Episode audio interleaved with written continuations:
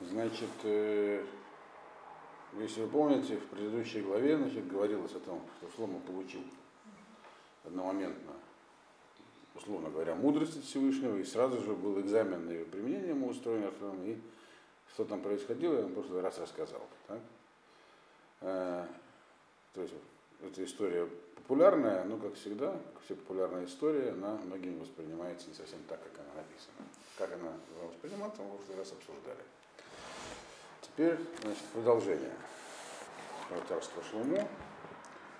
Э, эта глава вроде как простая, ну посмотрим, что здесь написано. В Мелech Шломо, Мелech Альколь Израиль. И был царь Шломо царем над всем Израилем. Имеется в виду, это уже написано несколько раз было вообще, так? что он был царем над всем, над всем Израилем. Но каждый раз это приводится для чего-то другого. Почему он стал царем? Первый раз, когда это говорилось, говорилось, что имеется в виду, что его отец вместо себя назначил царем. Это была причина его царства. Второй раз, что он подавил восстание, расправился с врагами, и это стало причиной того, что он стал царем. А теперь третья причина, по которой он был царем, потому что он проявил мудрость, которую он получил, попросил от Всевышнего. Вот это то, что было написано до этого.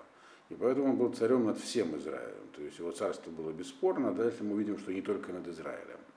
И, как помните, было написано в конце, что когда увидели все, как он решил вопрос, то все стали просто бояться, то есть так, трепет перед ним испытывать, и он был сразу царем над всем Израилем, имеется в виду э, не как Шауль, над которым с самого начала, когда он стал царем, еще народ продолжал, некоторые ним даже издевались, не как Давид, который был вначале царем только над Иудой, а потом уже над э, Израилем. Он с самого начала, прямо вот с самого начала своего царства, 12 лет, после первых шагов, был бесспорным царем над всем Израилем в силу ряда этих трех причин, и всех причин, и главная из них это последняя. Он сразу завоевал громадный авторитет. Вот. И дальше объясняется, как он устроил свое царство. Очень все интересно. Э, главной, так сказать, изюминкой устройства его царства была система снабжения его двора. Это мы сейчас прочтем. Вела Сарим Ашерло. И вот какие у него были министры. Был Азария бен Цадок Акуген. Азария сын Цадока, был священником. И не сказано, каким священником. Если вы помните, то кто был первым священником поставлен? Сам Цадок. У него был сын, который написано был Гакован. То есть имеется в виду, скорее всего, что он занял место Цадока, своего отца, который до этого был Каген Машох Мелхама, был священником для войны. Элихорев Веахия Бней Шиша Софрим. Э, два человека были назначены Софрим. В чем функция суфрим? Тоже, то есть писцы. Но ясно, что писцов должно было быть много, раз была канцелярия. То есть они, очевидно, что-то вроде ведали чем-то типа канцелярии, куда записывались все э, акты гражданского состояния, все государственные постановления и события также, то есть такие. Вот. Про устройство царства Давида нам ничего такого не говорилось. Мы видим, что царство Давида было военным, и он многими вещами, многие вещи решал и управлял ими сам. А здесь мы видим, что Шлома создает очень такую развитую структуру. Дальше его Шафат бен Ахилут Амаскир был еще назначен э, Маскир, то есть Маскир это типа начальника канцелярии. Вот. То есть это человек, который ведал прежде, прежде всего э, приемом царским. То есть кто хотел попасть на прием к царю, должен был записаться у него, и он решал, какие дела. То есть он определял, грубо говоря, повестку дня царскую.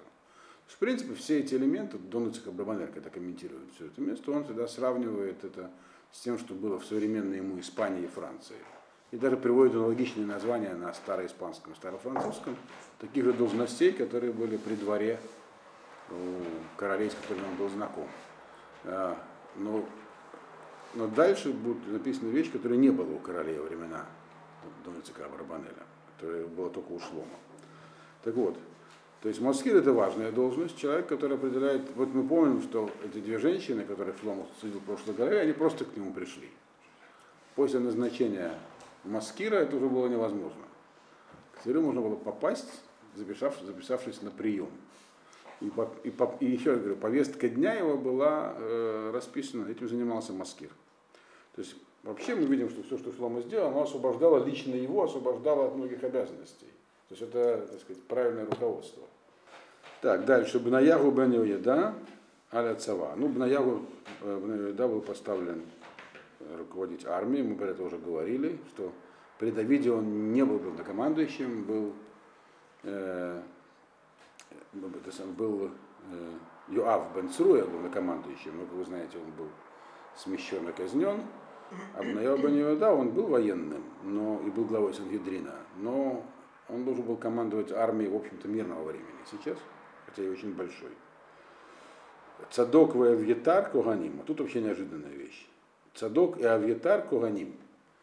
Значит, Эвьетар, если вы помните, был Каэн Гадолин, последним при Давиде, который участвовал э, в попытке воцарить Аданияу. И чем кончилось это для Эвьетара, вы тоже помните. Его отправил Шломо домой, в Анатот. Тут мы видим, что он вместе с Цадоком называется Куреном, священником. Цадок мы знаем, какой был Куэн. Он был Каин Гадоль. Тот самый, который одевал Гурим и Тумим, все эти одежды священников, и служил в храме. Получается здесь, что тем не менее он его назначил заместителем Цадока, потому что первосвященник не всегда может быть готов к совершению службы. Его должен быть заместитель. Поскольку Евьетар был много лет первосвященником, то Шлома решил, что его опыт можно использовать. Необходимости тоже привлекать. То есть он был лишен как бы, в, власти и влияния, но как он был квалифицированный первосвященник, и поэтому его Шлома тоже использовал, что тоже мудро. В Азариягу бен Натан Альга Ницавим. Азариягу бен Натан был поставлен э, руководителем э, категории служащих, которые назывались Ницавим.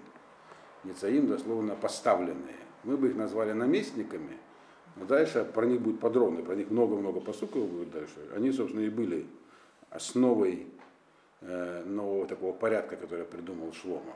А это были не совсем наместники в нашем понимании, они не были правителями областей.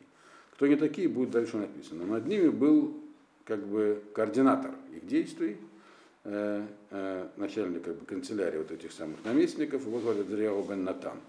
Кто был его отец, мы не знаем, возможно, это Натан, Натан, Натан пророк, который был у Давида, но тем не менее, он, значит, была такая должность. Вызовут бен Натан Коген Ре Амелах. И еще одна должность была, тоже сын Натана, которого звали Завуд.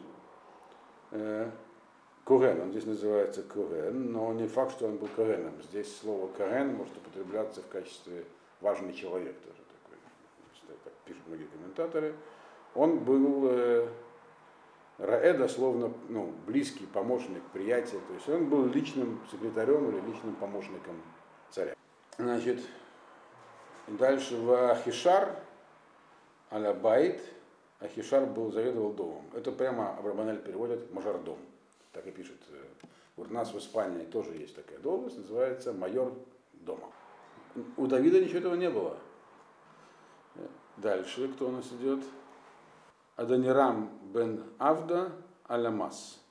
И еще был э, чиновник, который э, руководил налоговым управлением. То есть занимался, э, тут есть разные мнения, что значит занимался налогами. Занимался сбором налогов, само собой, но, и, но еще их и распределением как бы перераспределением средств, то есть финансированием проектов. То есть это система очень прогрессивная, потому что мы знаем, что в России там еще пока в Европе, пока дошли до налоговой системы, очень много времени прошло. Вначале просто была полюзия. Сам лично князь приезжал и забирал сколько можно. Без всяких. Он видел, что это что-то ну, да, надо, надо им оставить, по-бандитски, чтобы они не умерли следующего года. Остальное забирал. А здесь была специальная уже канцелярия по сбору налогов. То есть то, что есть э, постоянные налоги, это не всегда было очевидно правителям. Часто они очень действовали по принципу берем все, что можно. А тут был, э, была налоговая система создана, правда, здесь не конкретизируется, какой она была. Но мы знаем, что были постоянные чрезвычайные налоги, это дальше будет написано. Вот. Значит, и самое главное дальше, в седьмом посуке. Велишлома шней масар ницавим аль-коль Исраэль вихилкилу эдамелех вейд бейто ходыш бешана е ад аль-гайхад лехалкель. Значит, и у Шлома было 12 э, этих вот наместников над всем Израилем, и они снабжали царя и его двор.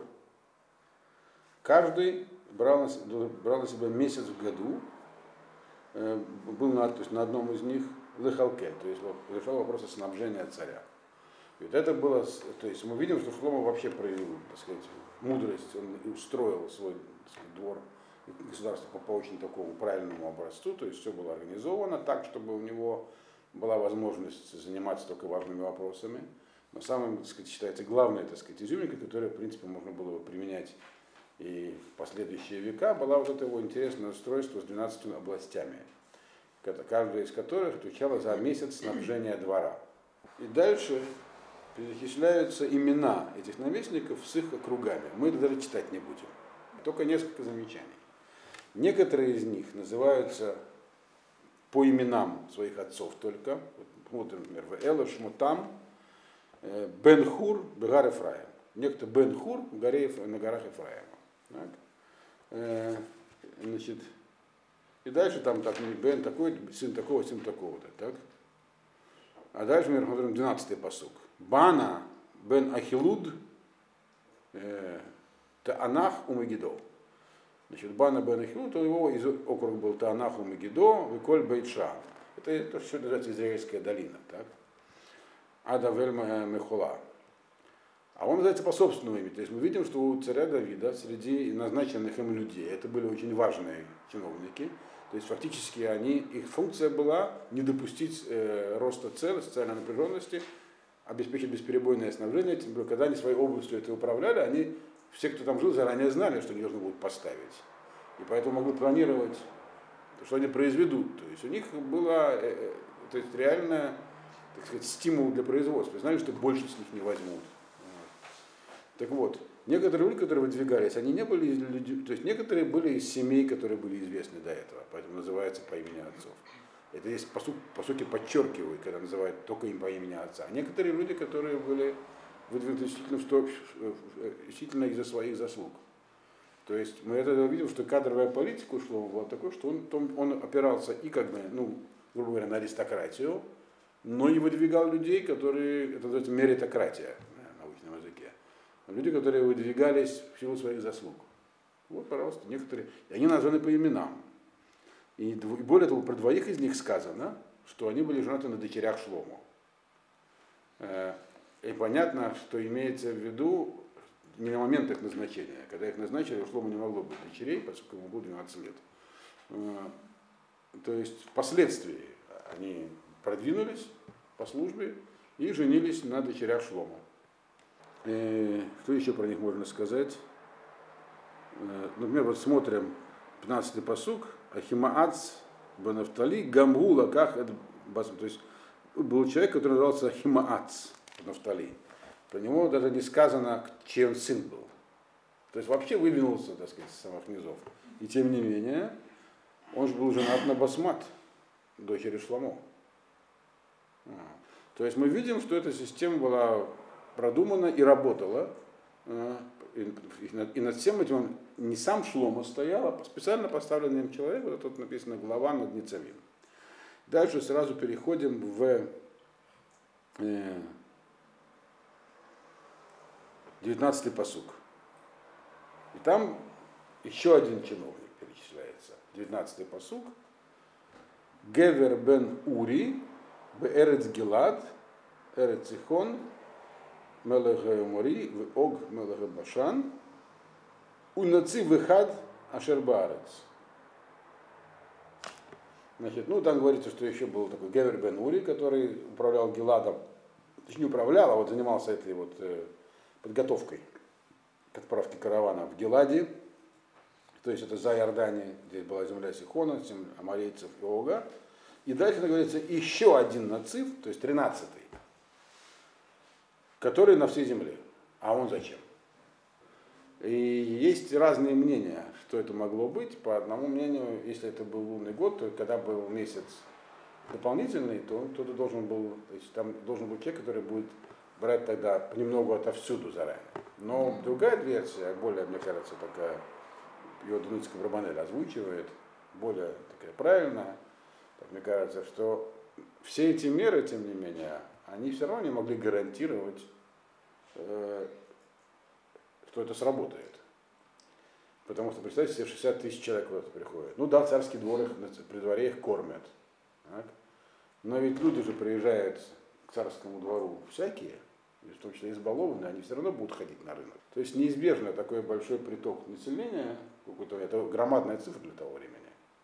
Тогда города были по несколько тысяч человек. Вот. Э, он скажется на ценах.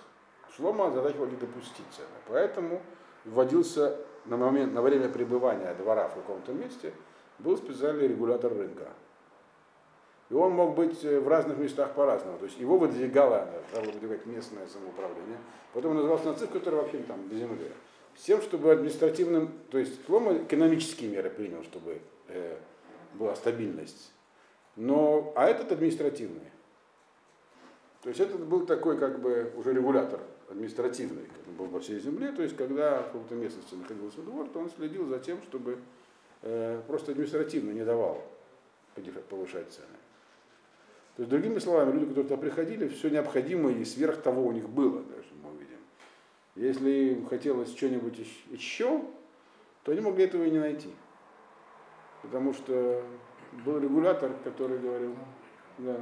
То есть это был элемент плана, который не позволял ни под какие, то есть дополнительные, сверху. То есть то, что сегодня на самом деле принято. Сегодня везде экономика, она вроде как рыночная, но регулируется государством. 20-й посук. Игуда в Израиль рабим кехоль ашер аляям ларов, охлим вушатим и смехим.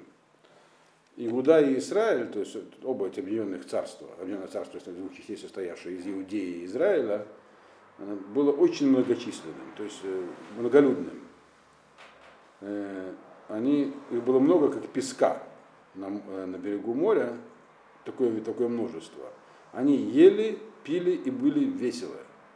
Имеется в виду, что, во-первых, народу было очень много в этот момент подданных у царя Шлома.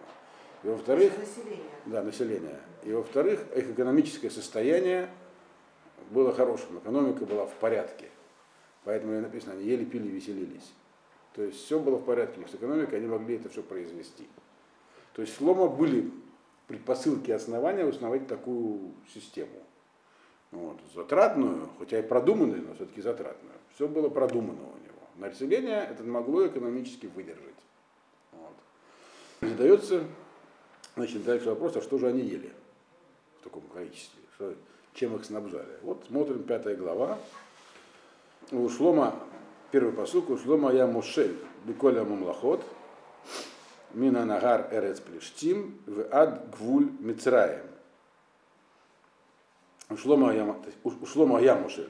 И Шлома, значит, властвовал, нет, точнее, правил э, всеми царствами от э, Миннагар Эрец э, Плештим, от реки, которая там залез Плештим, то есть это имеется в виду э, Алариш, и до границы э, Египта, Минанагар, Эрес Плештим, Вадгуль Мицраем.